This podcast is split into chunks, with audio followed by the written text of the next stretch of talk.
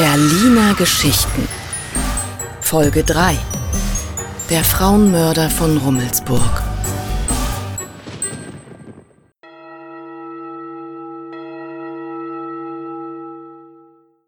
Berlin.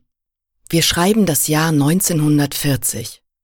Es ist Krieg und aus Angst vor feindlichen Übergriffen ist die Nacht komplett verdunkelt. Ein brutaler Serienmörder versetzt Berlin in Angst und Schrecken. Die S-Bahn bringt den Tod, doch die Polizei tappt im Dunkeln. Was genau passiert ist und warum es fast zwei Jahre dauerte, bis der Täter gefasst wurde, erfahrt ihr in dieser Podcast-Folge. Wir sind Eva und Christina, leben in Berlin und sind immer wieder aufs Neue fasziniert von den unfassbaren Geschichten, die diese Stadt zu erzählen hat. Heute ist es eine sehr finstere Reise in die Nazizeit. Die Geschichte handelt von dem Frauenmörder Paul Ogorso, auch bekannt als Mörder von Rummelsburg.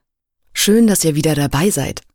Dieses Mal führt uns die Reise durch eine sehr düstere und grausame Epoche der Stadt. Wer war das Monster von Rummelsburg? Und warum war er immer einen Schritt schneller als die Polizei?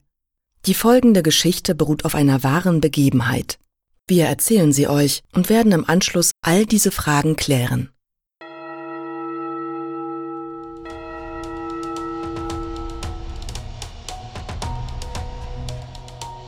Im Jahr 1940 prägt der Zweite Weltkrieg bereits seit einem Jahr das Berliner Stadtbild. Die ersten Sprengsätze explodieren. Obwohl die Euphorie des Krieges noch anhält, werden Luftschutz und Verdunkelung immer wichtiger im täglichen Leben, was zu noch mehr Angst führt. Währenddessen verursacht eine grausame Reihe von Tötungsdelikten in der Berliner S-Bahn Angst und Schrecken in der Stadt. Es werden Untersuchungen angestellt. Ein unbekannter Täter streift als Kontrolleur verkleidet durch die Züge, attackiert Frauen, während sie nach ihren Fahrscheinen suchen und stürzt sie aus dem fahrenden Zug auf die Schienen. Die Polizei ist ratlos. Der Mörder hinterlässt zunächst keine Spuren. Die Ermittlungen führen ins Nichts. Ein neues Kapitel in der Berliner Kriminalgeschichte wird aufgeschlagen. In Rummelsburg versetzt eine Serie grausamer Verbrechen die Bevölkerung in Angst und Schrecken. Acht Morde, sechs weitere Mordversuche und unzählige Verbrechen der Notzucht werden in der Nähe des Betriebsbahnhofs polizeilich erfasst. Alle Opfer waren Frauen, die sich nachts allein, häufig von der Arbeit kommend, in einem der Zugabteile befanden. Es war immer das gleiche Muster – Sie wurden mit einem schweren Gegenstand auf den Kopf geschlagen und aus der S-Bahn geworfen. Sechs Frauen überlebten. Nur zwei davon waren nach den schweren Gewaltexzessen und einer langen Phase der Genesung überhaupt vernehmungsfähig. Im späteren Verlauf der Geschichte werden sie zu wichtigen Zeuginnen. Beide beschreiben denselben Tathergang um einen Mann in Uniform. Getarnt als Fahrkartenkontrolleur schlägt er beide Frauen mit einem schweren Gegenstand auf den Kopf. Ein schweres Bleikabel, wie sich später herausstellte. Anschließend warf er sie wie Vieh aus der fahrenden S-Bahn. S-Bahn-Strecke Ostkreuz-Erkner. Auch in der Laubenkolonie neben den Gleisen auf der Strecke fühlt sich niemand mehr sicher. Die Opfer sind ebenfalls ausschließlich Frauen. Und die Angst vor dem unbekannten Peiniger ist groß. Der Zweite Weltkrieg ist überall zu spüren. Zum Schutz vor Bombenangriffen herrscht die Pflicht zur allgemeinen Verdunkelung. Dies spielt dem Täter zusätzlich in die Karten. Er blendet sie zunächst mit einer Taschenlampe und nutzt den Moment der Irritation, um sich brutal an ihnen zu vergehen. Doch sind die S-Bahn-Angriffe demselben Täter zuzuschreiben? Die Gegend der am S-Bahnhof angrenzenden Laubenkolonie galt schon immer als abgeschieden und finster. Ohne Straßenbeleuchtung sind die verwinkelten Straßen kaum belebt. Gerade zu nächtlicher Stunde ist es leicht, sich hier zu verstecken und aus dem Hinterhalt anzugreifen. Und wieder wurde eine Frau brutal ermordet. Der Täter schlägt immer häufiger zu. An einem Tag sterben sogar zwei Frauen innerhalb einer Stunde. Die Kommissare ermitteln in alle Richtungen und vermuten zunächst mehrere Täter. Es gestaltet sich schwierig, die Ermittlungen einzukreisen und in eine Richtung zu lenken, da die Tathergänge sich zunächst nicht ähneln. Die Kripo Berlin unter Reichskriminaldirektor Arthur Nebe sind unter großem Druck. Die Häufigkeit der Gewaltverbrechen nimmt zu und bringt die S-Bahn in Misskredit. Zu Beginn der 30er Jahre ist die Berliner S-Bahn mit etwa 30 Millionen Passagieren eines der innovativsten Transportmittel weltweit. Es ist längst normal geworden, mit ihr zur Arbeit, zur Familie oder in naheliegende Erholungsgebiete zu fahren. Die Männer sind an der Front und je länger der Krieg andauert, desto mehr müssen Frauen die Arbeit ihrer Männer übernehmen. Der Schichtdienst in den Fabriken beginnt häufig in den frühen Morgen- oder späten Abendstunden. Die Stadt ist geisterhaft. Selbst die Züge fahren ohne Licht und die Abteile sind dunkel.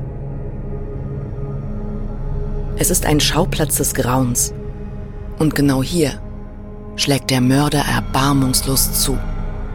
Knapp zwei Jahre dauerten die Ermittlungen um die weltweit für Aufsehen erregende Verbrechensserie an. Auf das Konto von Paul Ogorso gehen 31 Notzuchtverbrechen, 8 Morde und 6 versuchte Morde, die nach wie vor eine der größten Fahndungen der Berliner Kriminalgeschichte auslösten. Die nachfolgenden Beispiele sind exemplarisch für den gesamten Fahndungszeitraum. So hieß es in der Wiener Presse folgendermaßen. Wien, 9. Oktober 1940, Illustrierten Kronenzeitung zum Mord an Gerda Ditter. In der Laubenkolonie Gutland II in Berlin-Lichtenberg wollte sich ein Amtswalter der NSV nach dem Ergehen der 20-jährigen Gerda Ditter und der beiden Kinder der jungen Frau erkundigen. Als er die Wohnlaube der Familie Ditter betrat, fand er die junge Frau in einer Blutlache tot auf. Wie sich später zeigte, war die Unglückliche durch einen Stich in den Hals ermordet worden. Die Kinder, ein eineinhalbjähriges Mädchen und ein zwei Monate alter Knabe, befanden sich im anstoßenden Wohnraum wohlbehalten in ihren Betten. Vorläufig sind die Erhebungen zur Ausforschung des Täters noch ergebnislos geblieben. Wien, 19. November 1940. Kleine Volkszeitung zum Mord an einer Schaffnerin. In der Nähe des S-Bahnhofes Hirschgarten in Berlin trug sich in einem Zug der S-Bahn ein Raubüberfall zu. Als sich der Zug in Bewegung gesetzt hatte, stürzte sich ein etwa 30-jähriger Mann, der sich mit einer 29-jährigen Schaffnerin allein in einem Abteil zweiter Klasse befand, in Raubabsicht auf die Frau und warf sie zu Boden. Die Überfallene wehrte sich heftig und schrie um Hilfe. Der Angreifer zerrte die Frau zur Tür und warf sie aus dem fahrenden Zug. Obwohl der Zug gleich darauf zum Stehen gebracht wurde, konnte von dem Banditen, der inzwischen abgesprungen war, keine Spur mehr entdeckt werden. Die Überfallene wurde mit schweren Verletzungen ins Krankenhaus geschafft. Letztlich führte der Hinweis eines Arbeitskollegen, der anonym bleiben wollte, auf Ogorsos Fährte. Ogorsow war Mitarbeiter der Deutschen Reichsbahn. Als sogenannter Weichenwärter übernahm er die Verantwortung für die Signale und Weichenwechsel am Betriebsbahnhof Rummelsburg. Er war außerdem Vater zweier Kinder, lebte mit seiner Familie in Berlin-Karlshorst und führte nach außen hin eine ganz normale Ehe. Er galt als freundlich und zuvorkommend, pflanzte mit Vorliebe Obst und Gemüse in seinem Garten an und spielte gern mit seiner Eisenbahn. Ingeborg Heidenreich, eine ehemalige Nachbarin, sagte, hier war Nummer 25, hier wohnten wir, hier hatten meine Eltern die Fleischerei seit 1936 und daneben wohnte der Herr Orgozzo mit seiner Frau und zwei Kindern. Ich wäre auch mit ihm mitgegangen, ich kannte ihn ja nicht, ohne weiteres. Ich habe ihn wahrgenommen als einen ganz normalen Bürger, als Familienvater mit zwei Kindern, der nett und lieb zu seiner Familie war. So habe ich ihn wahrgenommen. Und dann weiß ich nur eine Geschichte, dass eben mein Vater das Plakat angemacht hat und er stand neben ihm. Und da sagte mein Vater so, da macht man das Plakat an und dann, wo wohnt er hier vielleicht? Da hat er dann gesagt, können Sie recht haben.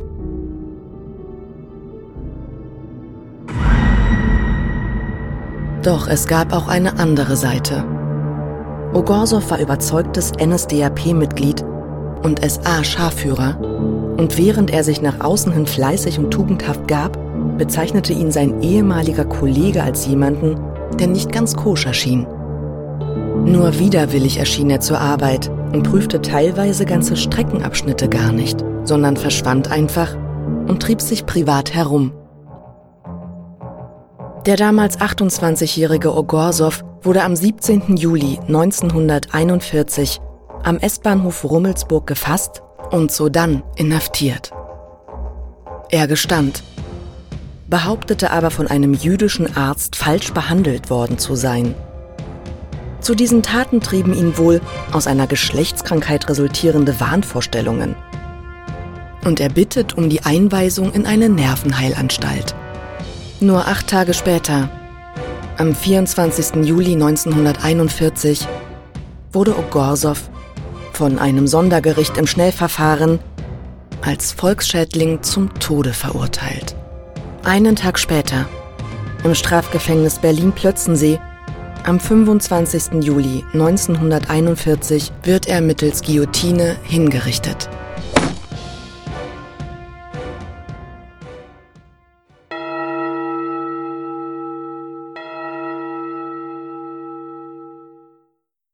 Hallo Christina. Hallo Eva. Bei unserer heutigen Folge dieser grausamen Geschichte, von der hatte ich erst kürzlich zum ersten Mal gehört, als du vorgeschlagen hast, darüber eine Folge zu machen. Ich war total geschockt über diese Geschichte. Zum einen, weil ich noch nie davon gehört oder gelesen habe und zum anderen, weil sie so absolut schrecklich ist. Den Namen Ogorso, den spreche ich intuitiv ein bisschen weicher aus. Also die deutsche Aussprache ist mir ein bisschen zu hart ja, deswegen habe ich mich für eine etwas weichere Betonung entschieden. Und ich habe mich für die andere Variante entschieden. Also nicht wundern, wenn es da kleine Unterschiede gibt. Ja, genau. Ja, Eva, also ich kann total nachvollziehen, dass du dich erstmal von diesen schrecklichen Tatberichten berappeln musst. Mhm. Das ist ja auch eine wahnsinnig brutale Mordserie gewesen. Und ja. dann auch noch in der Nazi-Zeit und während des Krieges. Also man muss sich das so vorstellen, alles ist komplett dunkel, düster, man fürchtet Bombenalarm. Ja, und dann kommt dann auch noch so ein Geisteskranker um die Ecke. Ja, allerdings. Also furchtbar, also dieses mhm. Schauerbild auch. Du hast dir ja dazu eine Dokumentation angeschaut mhm. mit den Originalbildern ja. der Taten und der Opfer. Und ich glaube, da waren sogar auch Leichen zu sehen. Boah. Ja, oh, ja, aber die Dokumentation, die war richtig gut gemacht. Also mit mhm. ganz viel Hintergrundinformationen. Und ich schaue ja sowieso immer leidenschaftlich gern Reportagen und Dokumentationen. Ja, deswegen kann ich sie äh, nur empfehlen es ist irgendwie unvorstellbar, welches Leid die Menschen damals insgesamt ertragen mussten. Ja. Richtig heftig und grausam irgendwie. Mhm. Was ich daran auch so schlimm finde an der Geschichte ist, dass in der Gesellschaft überhaupt so eine Kriegseuphorie entstehen konnte. Dass die Bevölkerung dafür derart empfänglich gemacht werden konnte, ja, das finde ich zudem nach wie vor super angsteinflößend. Ja. Mir fehlen dafür auch irgendwie so die Worte, dass man da tatsächlich irgendwie eine Euphorie dafür entfachen kann. Wahnsinn. Ja, wer es nicht erlebt, der weiß es wahrscheinlich auch nicht, wie sich das anfühlt. Mm, mm. Ja, und die Gesamtumstände des Weltkrieges mit der Verdunklung, der Bombardierung und dann auch noch mit der nationalsozialistischen Führung, also all diese Umstände haben die Möglichkeiten des Serienmörders dann auch noch total begünstigt. Also der hatte ja da viel freien Spielraum, sag ich mhm. mal. Ich möchte dann nochmal auf die Situation der Frauen zur damaligen Zeit auch noch eingehen weil die hatten ja eigentlich schon genug mit der furchtbaren Kriegssituation und den Bombenangriffen zu tun. Und nun mussten sie sich zusätzlich auch noch fürchten, in der Dunkelheit auf dem Arbeitsweg vergewaltigt und umgebracht zu werden. Also total das absolute Horrorszenario. Hm. Und die Rolle der Frau hatte sich in der Nazizeit aufgrund des Arbeitsbedarfs und der Not heraus ja dann auch ziemlich gewandelt. Ja, das ist richtig. Die Frauen waren ja in einer komplett anderen Position. Also von wegen Frau am Herd war da nicht. Sie mussten in der Rüstungsindustrie an der Werkbank arbeiten, als Schweißerinnen, Schlosserinnen, Dreherinnen. Ja, überall, wo man eben für die Produktion im Krieg eingesetzt werden konnte. Mhm, ja. ja, also ohne Frauen gab es auch keine Produktionen. Und natürlich, was macht man da? Man arbeitet den gesamten Tag über. Also natürlich musste nachgeliefert werden. Hm. Und so mussten die Frauen tags und nachts arbeiten. Hm. Und wann finden die Schichtwechsel statt? Natürlich, wenn es dunkel ist, schön früh morgens oder abends. Und so waren die Arbeitswege häufig in Dunkelheit und Kälte zu ertragen. Hm. Ich kann mir das so gar nicht vorstellen, mit der Angst zu leben, von so einem Mörder brutal getötet zu werden. Ja, vor allen Dingen auch die Essensnöte, die Hungersnöte oder die, ja, es war ja alles schwierig. Dann war es noch Winter, es war kalt. Ja. Und vor allen Dingen war es auch stockfinster in den Nächten. Man konnte ja seine eigene Hand vor den Augen nicht sehen. Hm. Und um einen Haltebahnhof überhaupt erkennen zu können, wurden wohl Phosphorstreifen an die Bahnsteigkanten gesprüht. Ah, dass man das überhaupt sehen konnte. Ja. Neben all den Schicksalen und dem, was Leute zu ertragen hatten, gab es eben auch Gesamtumstände, die dazu führten, dass die Ermittlungen nicht so richtig vorankamen. Mm. Zum einen mussten sich Presse und Rundfunk an die Schweigepflicht halten und zum anderen gab es Verwerfungen bei den Ermittlungen. Mm die Behörden waren mit ganz, ganz vielen Hindernissen konfrontiert. Ja, stimmt, ja, das kam auch in der Dokumentation vor. Ja, das fand ich auch super interessant, den Teil, weil hier zum Beispiel auch die verschiedenen Zuständigkeiten so eine Art Konkurrenzsituation dargestellt haben. Also mhm. die Kriminalpolizei, der waren sozusagen die Hände gebunden, weil der Polizeipräsident den Anweisungen der Gestapo, also der geheimen Staatspolizei, Folge leisten musste. Ja, und äh, außerdem durfte es in der Nazizeit, also im Deutschen Reich, sowas wie Serien Serienmörder überhaupt nicht geben, weil das propagandaschädigend war. Mhm. Und deswegen waren die natürlich daran interessiert, dass das unter Geheimhaltung, also beziehungsweise unter Ausschluss der Öffentlichkeit dann stattfindet, die mhm. gesamte Ermittlung. Mhm. Und wirklich erschütternd war dann auch noch, dass zusätzlich zu den ganzen Gräueltaten und dem Krieg, dass das halt eben dann darüber auch noch verschleiert wurde. Und das war ja dann der Grund, warum noch mehr Frauen zu Opfern wurden und warum sich das dann halt so lange hingezogen hat ja. über diese zwei Jahre. Und auch eine öffentliche Bekanntmachung und eine Fahndung nach dem Täter, das wurde zuerst von Goebbels unterbunden. Und dementsprechend war es dann natürlich auch nicht möglich, Hinweise aus der Bevölkerung einzuholen. Ja. Und auf der anderen Seite hatten die Nationalsozialisten dafür aber ein total enges Kontrollnetz. Da waren dann die Männer in den Betrieben und die Blockwarte, die im häuslichen Umfeld dafür sorgten, dass da eine ständige Bespitzelung stattgefunden hat. Hm. Und der Begriff Blockwart oder auch Blockleiter genannt war eben die unterste Stufe der Hierarchieebenen bei den Nationalsozialisten. Hm. Letztendlich war das halt dann auch ein bisschen ineffizient, weil die Anzahl der Denunziationen sind zwar gestiegen, aber da ging es dann halt eher um kritische Äußerungen über das Regime als solches oder ja, und diese wurden dann halt auch eben kriminalisiert. Aber zu den Morden selbst gab es eben keine Hinweise. Das ist ja gruselig mit diesen kritischen Äußerungen über das Regime. Ja. Diktatur halt, ne? Ja. ja. Ich habe hier ein Zitat aus der Doku mir herausgesucht. Mhm. Und da heißt es, in der deutschen Volksgemeinschaft sollte es keine Verbrechen geben, schon gar keine Sexualdelikte oder Sexualverbrechen bzw. Lustmorde. Mm. Und die Nachrichtensperre hat also wesentlich dazu beigetragen, dass kein ordentlicher Fahndungsansatz aufgebaut werden konnte. Also mhm. zum Beispiel konnten die Kommissare keine Flugblattaktionen starten, weil die einfach nicht genehmigt wurde.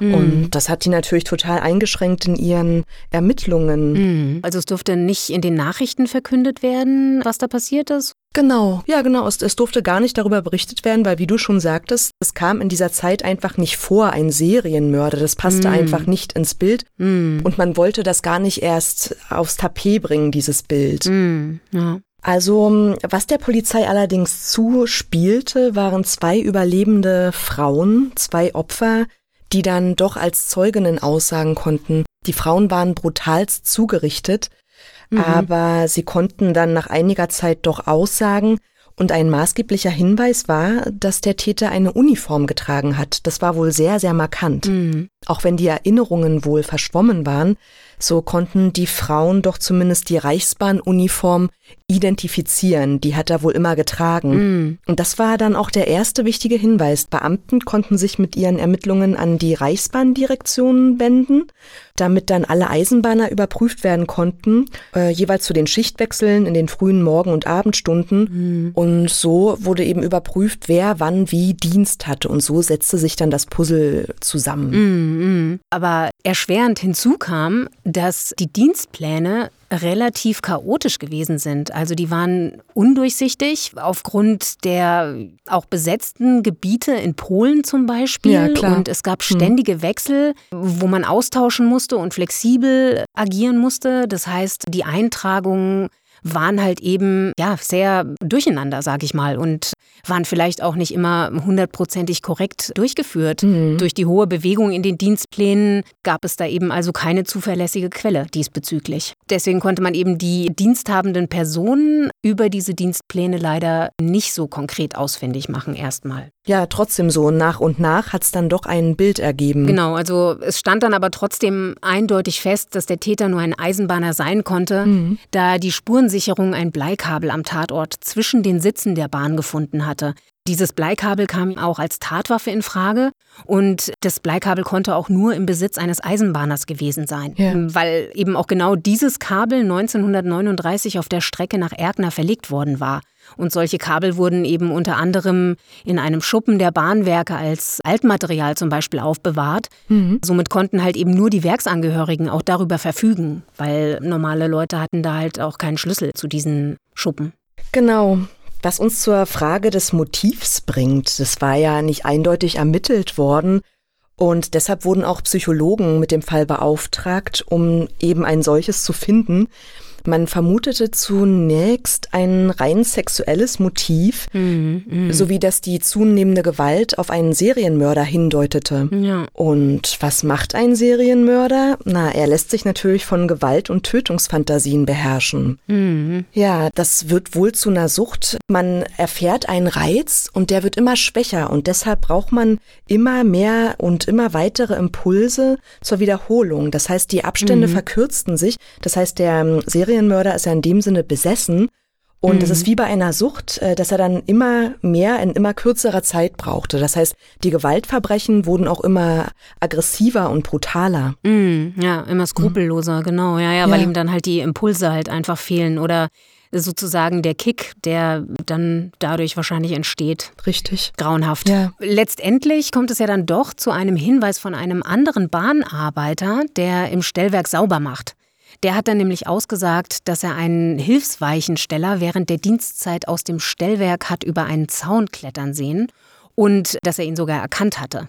Das war der erstmalige Zeitpunkt, wo es dann tatsächlich einen Namen gab und der Hauptverdächtige war dann eben Paul Ogorso, der nach Überprüfung sogar zu den jeweils drei Tatzeiten Dienst hatte. Also da war das dann tatsächlich so, da wurde dann überprüft, nachdem man einen Namen hatte, dann konnte man halt einsehen, okay, das und das waren die Daten, hat er da gearbeitet. Mhm. Allerdings war der 29-jährige oder 28-jährige Paul Ogorso ein angesehener Mitarbeiter der Deutschen Reichsbahn und war Hilfsweichenwärter am Betriebsbahnhof Rummelsburg. Also er hatte halt einen tadellosen Ruf und galt als strebsam, pflichtbewusst und führte sogar eine gute Ehe und hatte sogar zwei Kinder. Also er war Vater und wurde als freundlicher, liebevoller Mensch dargestellt, der halt eben sich total unauffällig verhalten hat und anscheinend sympathische Eigenschaften hatte. Also mm, wie wir auch schon in der Mhm. Geschichte gehört haben, beispielsweise mit der Eisenbahn spielte, Garten, Obst und Gemüse züchtete und tatsächlich ein geschätzter Nachbar gewesen ist. Uh. Das ist eigentlich total gruselig, wenn man sich das heute so vorstellt.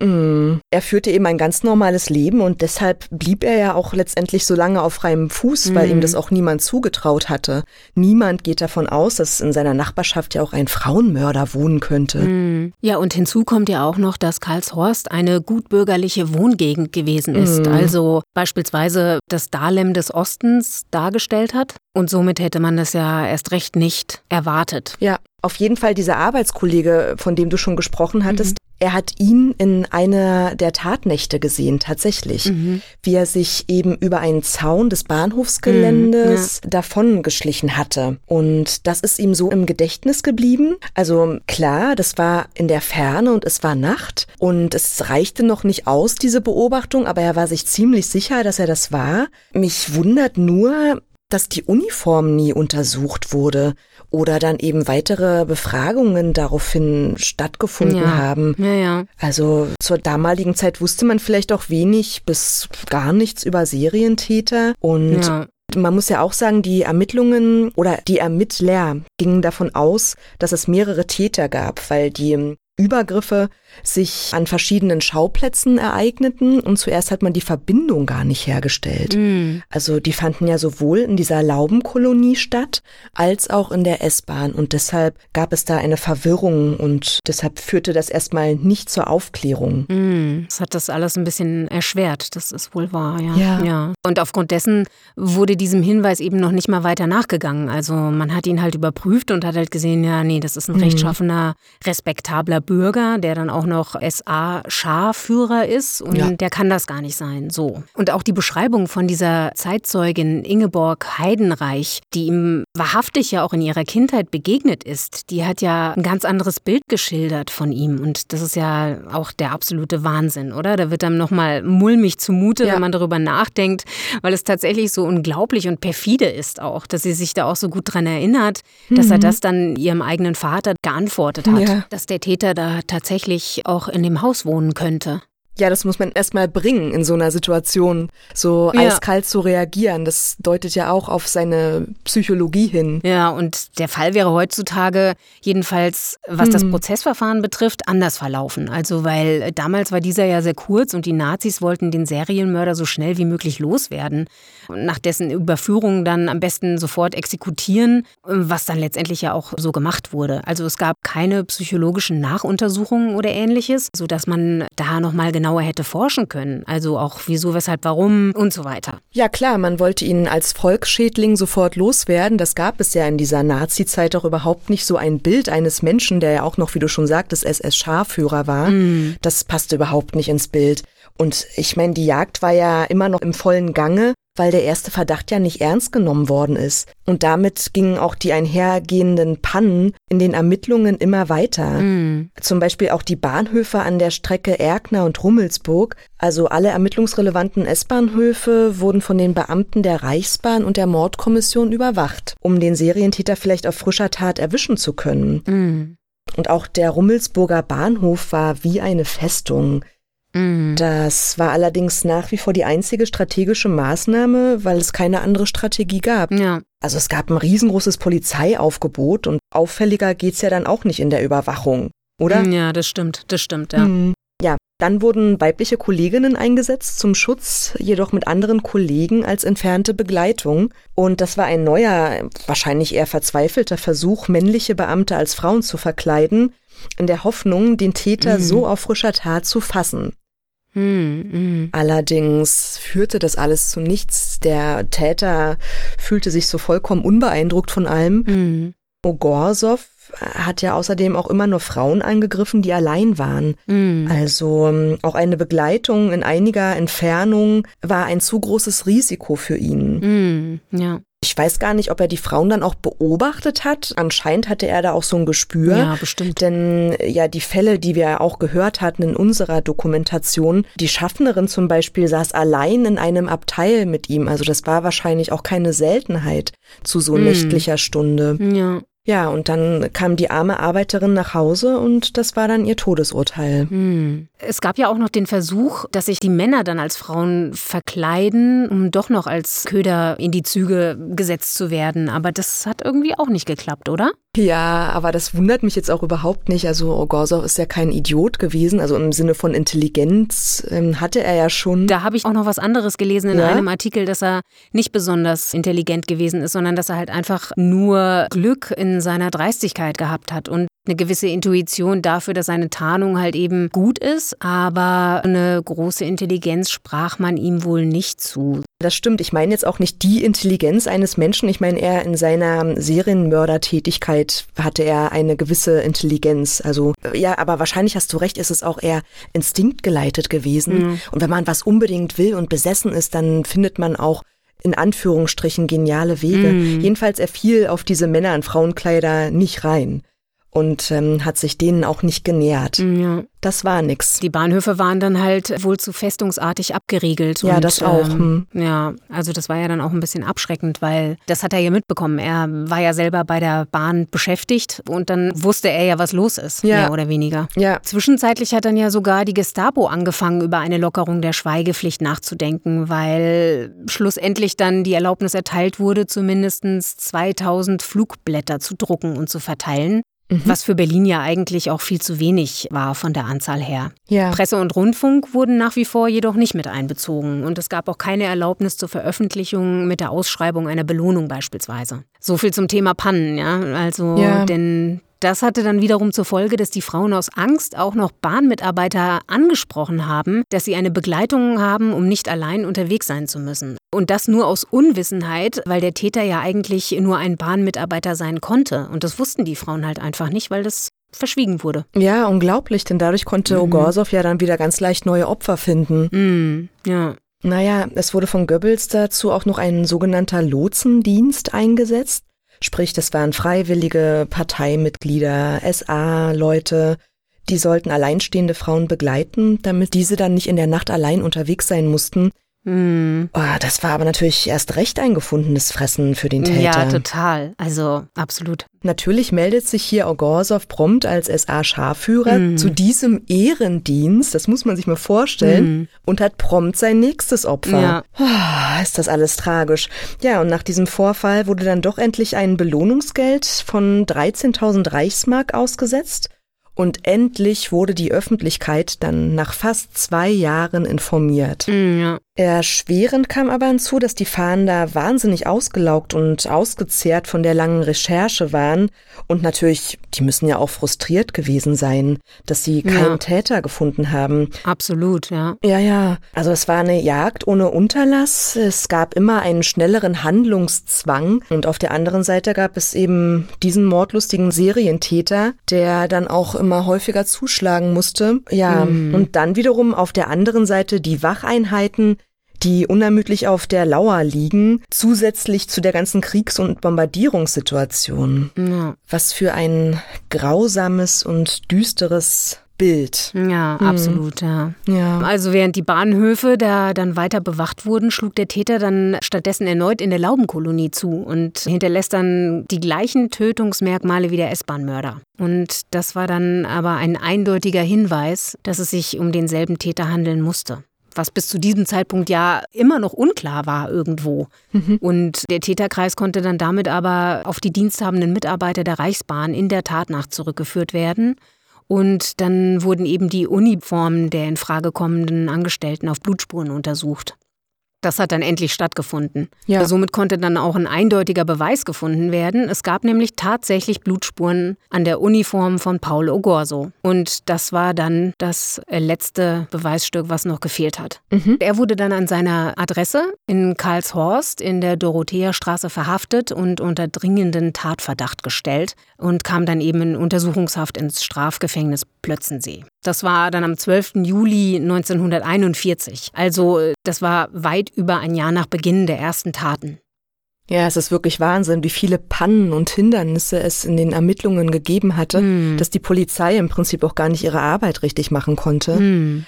Aber ich habe jetzt eine Frage an dich. Ja. Wusstest du denn, dass es ein Strafgefängnis in Plötzensee gab? Nee, also ich habe davon irgendwann mal gehört, aber das ist schon irgendwie Jahrzehnte her und ich hatte das einfach auch wieder vergessen. Ich kenne halt den Plötzensee so als Badesee und ich habe das dann aber tatsächlich auch mal gegoogelt, weil ich das wieder vergessen hatte. Und die gibt es ja heute noch, diese JVA und das wusste ich zum Beispiel nicht. Also inzwischen ist das Gebäude modernisiert. Damals in der NS-Zeit war es die zentrale Hinrichtungsstätte.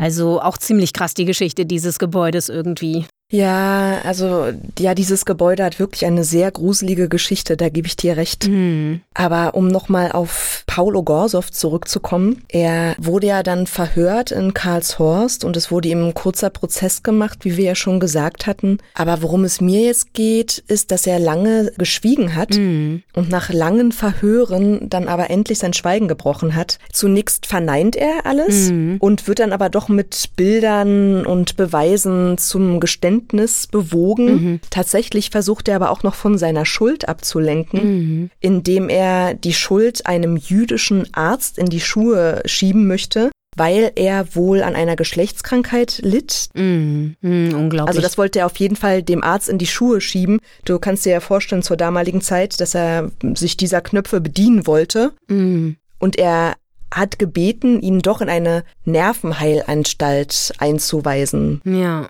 wie dreist. Ja, ja, wirklich. Aber wie du ja schon erwähnt hast, werden Gutachter, die in der Persönlichkeit des Täters nach den Ursachen der Verbrecher suchen, nicht bestellt. Mm, ja. ja, das wäre schon interessant gewesen, was die Motivlage war, aber wie gesagt, ich glaube, es hat überwogen, den Volksschädling loszuwerden. Mm. Und so gab es eben einen ganz, ganz kurzen Prozess, einer der kürzesten Prozesse überhaupt. Dieser findet bereits zwölf Tage nach seiner Verhaftung und acht Tage nach seinem Geständnis statt, wo er dann als Gewaltverbrecher und Volksschädling vom sogenannten Sondergericht 3 des Berliner Landgerichts zum Tode verurteilt wurde. Mhm. Und so wurde er am 25. Juli 1941 mit dem Fallbeil im Strafgefängnis Plötzensee mit der Guillotine hingerichtet. Hm. Und somit fand die Mordserie nach zwei Jahren ihr jähes Ende. Hm. Es hätte nicht so lange hinausgezögert werden müssen. Ganz sicher nicht. Hm. Somit sind wir schon am Ende unserer heutigen Folge, ja. die in der Tat echt düster und unheimlich ist. Ja.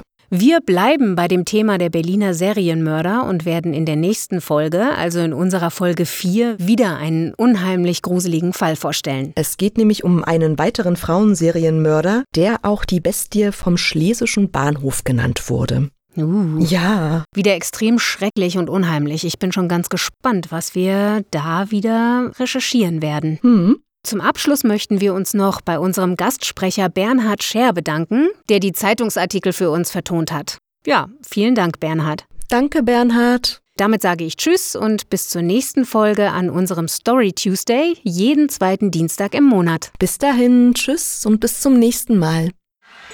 Berliner Geschichten. Der Frauenmörder von Rummelsburg. Das war Folge 3.